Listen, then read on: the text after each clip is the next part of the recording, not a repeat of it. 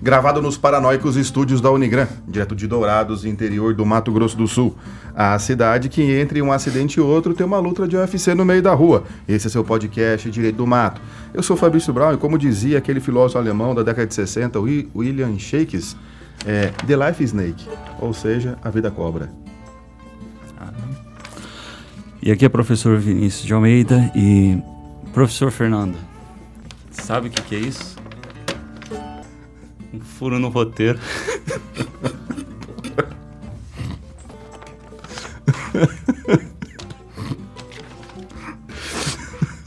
Opa, vamos começar, vamos começar de novo. começar de novo.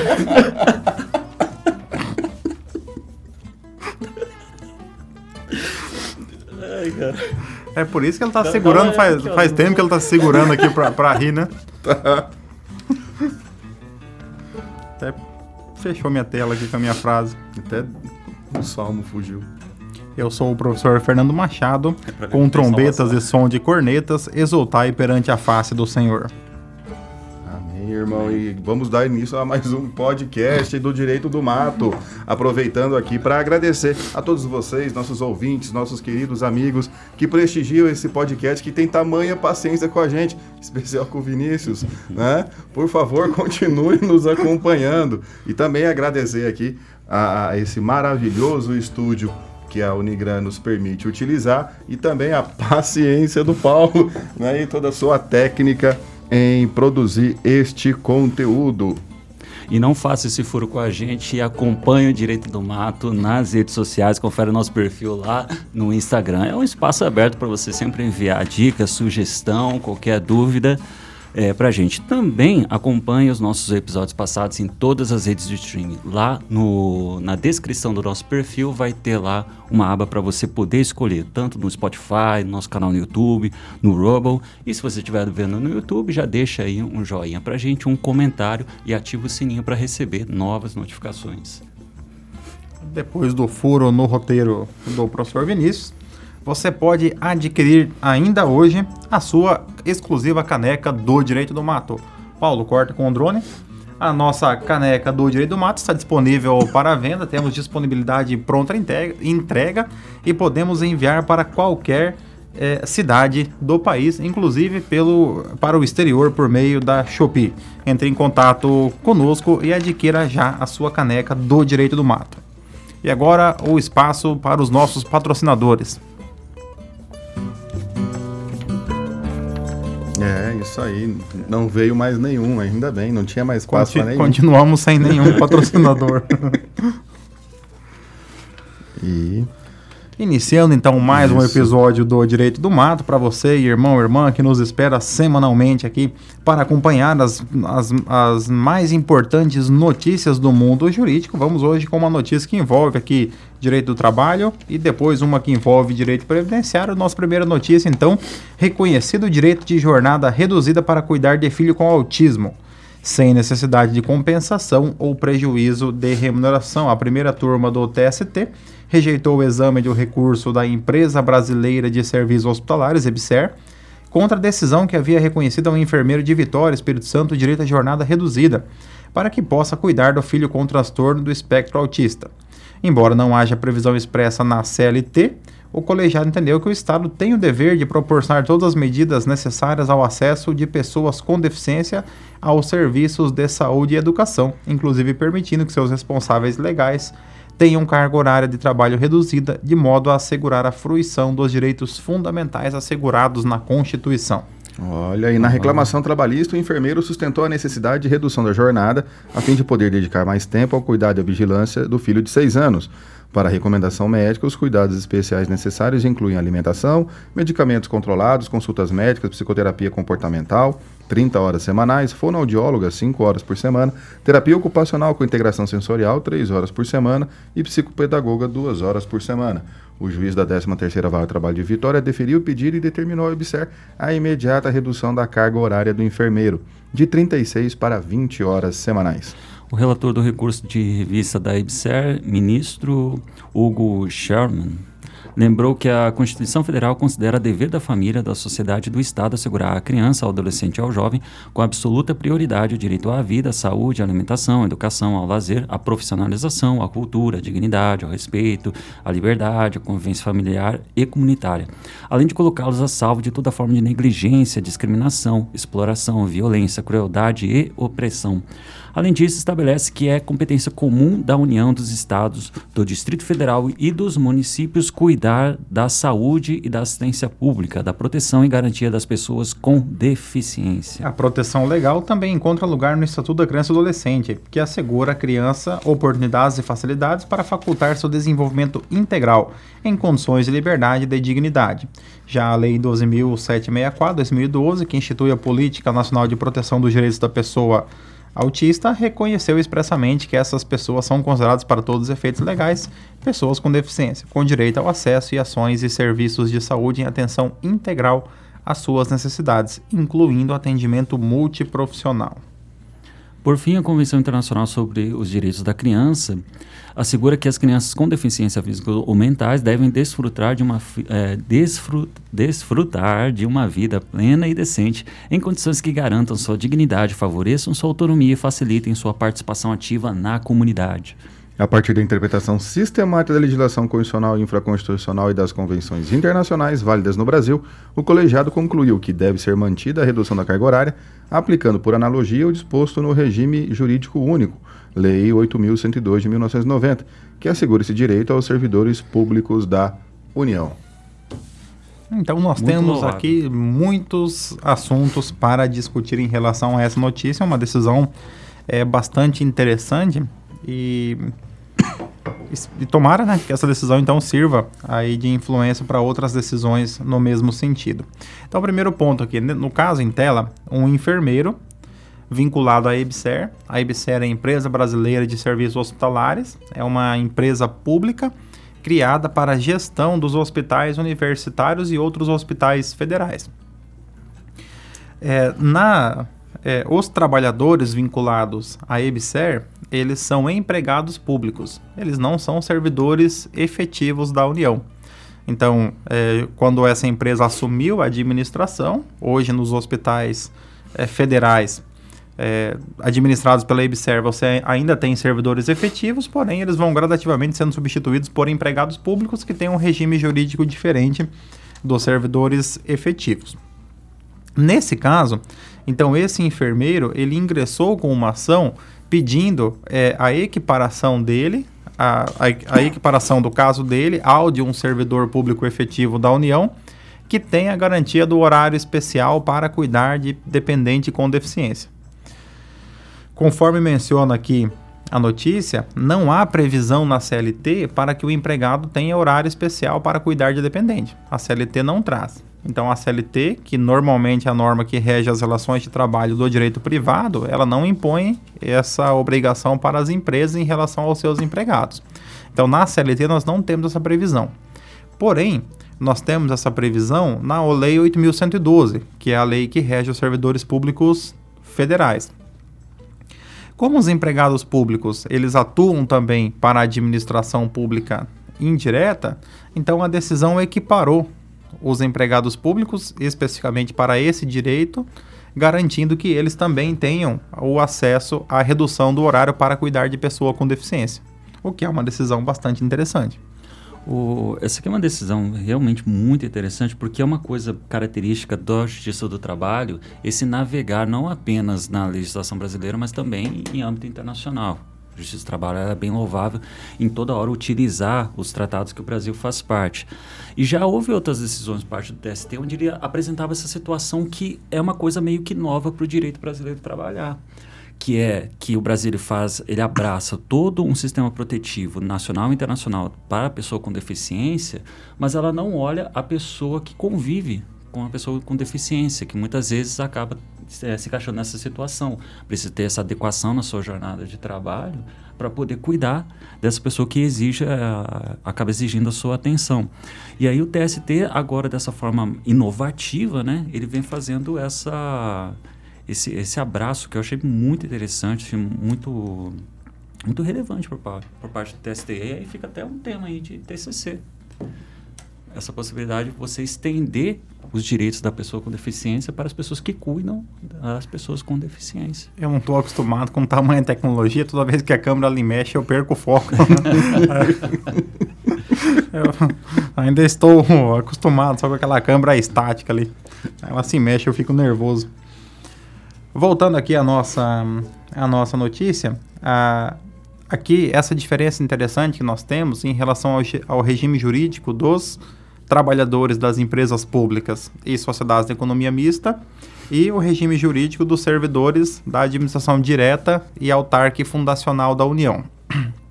Nós temos na administração pública a administração pública direta, que tem regime jurídico de direito público, União, Estados, Distrito Federal e municípios, e temos a administração pública indireta, autarquias, fundações, empresas públicas e sociedades de economia mista. As autarquias e as fundações, em regra, têm natureza jurídica de direito público, embora possam haver fundações privadas.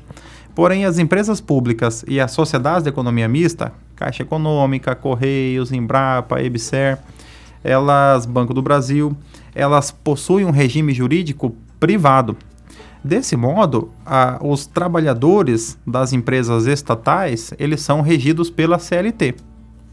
Só que eles são regidos pela CLT porém eles não, não se aplicam todas as disposições da CLT no caso desses trabalhadores. É como se eles ficassem numa situação intermediária. Eles nem são totalmente privados, porque eles trabalham em empresas estatais, e eles não são também servidores públicos efetivos. Então, por exemplo, é, o trabalhador da empresa pública ou da sociedade de economia mista, ele não tem direito a estabilidade, aquela estabilidade lá do servidor público efetivo após o estágio probatório. Tanto que ele recebe FGTS. Porém, o empregado público ele não pode ser demitido sem justa causa. Ele só poderá ser demitido se houver um processo administrativo que vai ser é, assegurado contraditório e ampla defesa. Então, ele nem tem a estabilidade, mas também não pode ser demitido sem justa causa, indenizado, por exemplo, como poderia ser um trabalhador privado. Forma de ingresso também, né? A forma de ingresso também por, também por meio de concurso público. Eu acredito também que essa decisão só foi possível porque era um, um, um empregado público para fazer equiparação com a Lei 8.112. Né? Porque exigir isso de uma empresa totalmente privada, que tem a liberdade para demitir o, o funcionário é, o, o, seu empregado sem justa causa, a redução de jornada sem a compensação necessariamente da redução também do seu salário implicaria num futuro muito breve na demissão desse empregado. Né, por causa sim, do custo sim. por parte do empregador. É, é, nesse né? caso aqui, a decisão ela, ela faz essa distinção, ela entende que esse ônus ele não pode ser transferido para a empresa privada. Ele é um ônus do Estado. Então, o Estado, como ele exige políticas a serem implantadas por toda a sociedade, o Estado também, quando ele é o responsável, ele deve implantar. Nesse caso aqui, então, realmente só foi possível por quê? Porque como empregado público federal, ele foi equiparado a um servidor público federal para fins de alcançar esse direito. Outro ponto importante que o professor Vinícius pode falar, lembrando aí para o nosso irmão, irmã que vai fazer a prova do OAB, que eventualmente cai ali ou internacional ou constitucional, que cai alguma coisa sobre a força normativa dos tratados internacionais. E nós temos uma previsão interessante, inclusive nós temos um único tratado que ele foi recepcionado na forma do artigo 5 parágrafo 3 da Constituição, né, professor Vinícius? É a Convenção de Nova York sobre a proteção das pessoas com, com deficiência. Ele acaba sendo uma norma, um tratado internacional incorporado no Brasil equiparado a uma emenda constitucional. Então, ele integra aquilo que a gente chama de bloco de constitucionalidade. Tanto é que tem uma situação bem engraçada. Ela, é, propor, é possível propor uma ADIM tomando como parâmetro justamente esse tratado internacional. E além disso, a própria notícia ele menciona também essa Convenção Internacional sobre o Direito das Crianças, que é um tratado sobre direitos humanos, mas não está dentro do artigo 5 parágrafo 3 então ele é considerado uma, um tratado de normas, perdão, uma norma supralegal, que está acima da Constituição, todavia, perdão, está abaixo da Constituição, né? Só que está acima de todas as outras normas do direito brasileiro. O que acaba protegendo mais, né? Dando uma maior blindagem, assim, a essas pessoas. É, desse modo, o STF, em decisões já bastante consolidadas, ele criou aí três é, é uma espécie de três é, graus de eficácia para os tratados internacionais. Nós temos os tratados internacionais convencionais, por exemplo, um comum, um tratado internacional comercial entre Brasil e Canadá. A lei uniforme da nota promissória ah. e letra de câmbio. É um tratado. É, é um tra... né? É de Genebra. É, é um tratado comum, tratado comum. Porém, nós temos alguns tratados que versam sobre direitos humanos. E esses tratados, eles são incorporados na, na legislação brasileira e o STF entende que eles vão ocupar um lugar acima da lei. Então, eles têm uma força maior do que um, uma lei comum. Porém, nós temos tratados que podem ser recepcionados na forma do artigo 5 parágrafo 3 que ele vai passar pelo mesmo processo de emenda constitucional e sendo então esse tratado ratificado dessa forma, ele vai lá para junto da Constituição. Então nós teremos os tratados sobre direitos humanos com força constitucional, os tratados sobre direitos humanos supralegais e os tratados convencionais, que são aqueles que não tratam sobre direitos humanos. É Mas desde que ratificados, né? É, enquanto, sim, ratificados enquanto, e incorporados. É, enquanto meramente signatário é só um, talvez. Sim, sim, é. exatamente. Né? Lembrando que o Brasil ele vai lá e assina, o presidente vai lá assina um tratado e ele traz o tratado e solta para o Congresso. E diz, Congresso, eu trouxe aqui, vocês é, analisem aí. O Brasil gosta de assinar tratado, né? O Brasil tem um tratado lá, o Brasil está participando, né? não sabe o que, que é, mas está assinando o tratado. Né? O Brasil, ele até recentemente fazia parte da, do Tratado Internacional de Proteção ao Albatroz que não tem no Brasil, mas o Brasil estava lá, né? E, e o Brasil, o Brasil ele, ele assina o tratado, se compromete a custear aquela organização ou, a, ou subvencionar aquela causa e depois não paga e ainda fica devendo, né? Não, mas agora preservar o albatroz para pelo menos esse a gente consegue. É, no caso do Brasil é fácil, né? É, não vai prejudicar, pelo menos. Nem sei o que é um albatroz, mas tudo bem. Mas é isso aí, parabéns aí pro TST, uma, uma decisão aí super relevante. E vamos para a próxima notícia. TNU firma tese sobre direito à cota de pensão por morte. Em sessão de julgamento realizada no dia 18 de agosto, a Turma Nacional de Uniformização dos Juizados Especiais Federais, o TNU, decidiu por unanimidade dar provimento ao pedido de uniformização uh, nos termos do voto da relatora, julgando-o como representativo de controvérsia para fixar a seguinte tese. Os dependentes que receberem ou que têm direito à cota de pensão por morte podem renunciar a esse direito para o fim de receber benefício assistencial de prestação continuada, uma vez preenchidos os requisitos da Lei 8.742 de 1993. O pedido de uniformização foi interposto pela parte autora contra a sentença turma recursal do Tocantins, que rejeitou o pedido de restabelecimento do benefício assistencial de pressão continuada em detrimento do direito à cota da pensão por morte. Na ocasião, a turma de origem entendeu que a função do BPC constitui medida de caráter absolutamente excepcional e, como tal, deve ser interpretado de maneira restritiva. A parte autora do pedido de uniformização alega que a turma, de, a turma recursal do Tocantins, ao rejeitar o pedido de restabelecimento do benefício, divergiu da interpretação da turma regional de uniformização dos juizados especiais federais da quarta região e da TNU em casos semelhantes. O INSS, parte requerida no processo, reconheceu a possibilidade de opção do beneficiário de cota de pensão por morte pelo BPC e ressaltou, contudo, que essa opção não implica a concessão automática do benefício assistencial, pois depende do preenchimento dos requisitos legais. Assim, o dependente pode optar por receber o BPC sem entender mais vantajoso. Obviamente, o interessado precisa preencher todos os requisitos previstos em lei para a concessão do benefício assistencial. O que a interpretação assegura é apenas que o fato de receber ou ter direito à cota da pensão não constitui motivo que, isoladamente, afaste o direito à prestação assistencial, pois pode haver renúncia, afirmou a magistrada. Achei bonito o nome da magistrada, né? Que é Luciane Merlin Cleve Cravetes. É um nome bonito, né? Eu, eu fico uma pequena inveja de quem tem um nome bonito, sim, porque o meu Machado de Souza, né? Fica. Agora, Cleve com acento agudo. É, que é um francês, né? É Clive, então. Esse não é o esse não é o acento agudo, esse é o acento grave do francês. Ah, então tá bom, desculpa. Uhum. É. Estudei na escola francesa de Amambai. Vamos lá. É, primeiro explicando aqui a, a, a, a notícia, né? Eu imaginei, né? Eu falei, vamos, vamos fazer uma nota aqui para explicar a notícia. Basicamente, aconteceu o seguinte. A pessoa recebia um LOAS, ela recebia um LOAS, algum alguém faleceu e deixou para a pessoa uma cota de pensão por morte. Só que essa cota de pensão por morte era inferior ao valor do LOAS. O LOAS é um salário. O LOAS é um salário. É, ele poderia dizer mais ou menos assim, um caso prático, que ele teria dois dependentes. Aí a pessoa está recebendo LOAS, aí ela receberia... Meio Meio. salário. É, meio. Exato, exato. E quando foi concedida, então, essa pensão por morte, o INSS, ele Cancelou cessou o benefício assistencial, dizendo que a pessoa teria direito, então, a receber o benefício de LOAS. certo? Ou, desculpa, o benefício de pensão por morte, cessando o LOAS. A pessoa, então, ajuizou uma ação dizendo, não, eu quero ter o direito de optar pelo benefício assistencial. E essa foi, então, a decisão.